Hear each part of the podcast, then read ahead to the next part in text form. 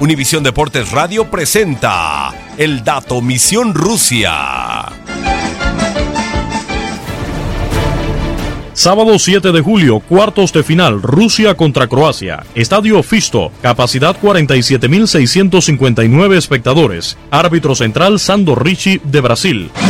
Entre estos equipos no existen antecedentes en Copas del Mundo. Por primera vez, Rusia accede a cuartos de final de Copas del Mundo desde que dejó de ser la URSS. Primera tanda de penales para Rusia en Copas del Mundo. Rusia solo ha perdido uno de sus últimos cinco partidos en Copas del Mundo. Dos victorias, dos empates y una derrota. Mario Fernández es el jugador de Rusia con más pases acertados en cancha rival con 78. El propio jugador es el que más balones tiene recuperados con 34. Alexander Golovin y Alexander Samedov son los jugadores de Rusia con más centros con 8 cada uno. Denis Cherichev es el jugador de Rusia con más tiros a gol con 6. Ilya Kutepov es el jugador de Rusia con más balones ganados en área propia con 16. Artem Syuba tiene 3 goles en Copas del Mundo, todos en Rusia 2018.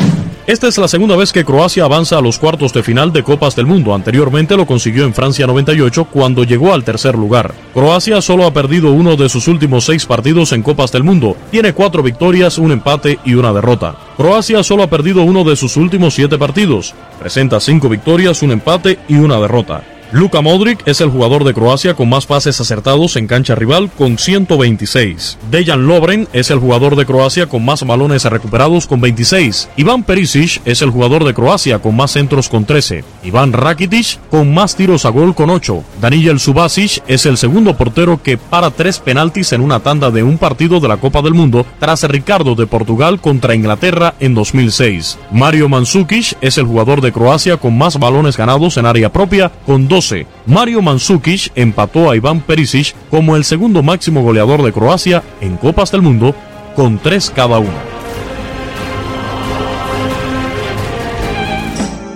Univisión Deportes Radio presentó el dato Misión Rusia.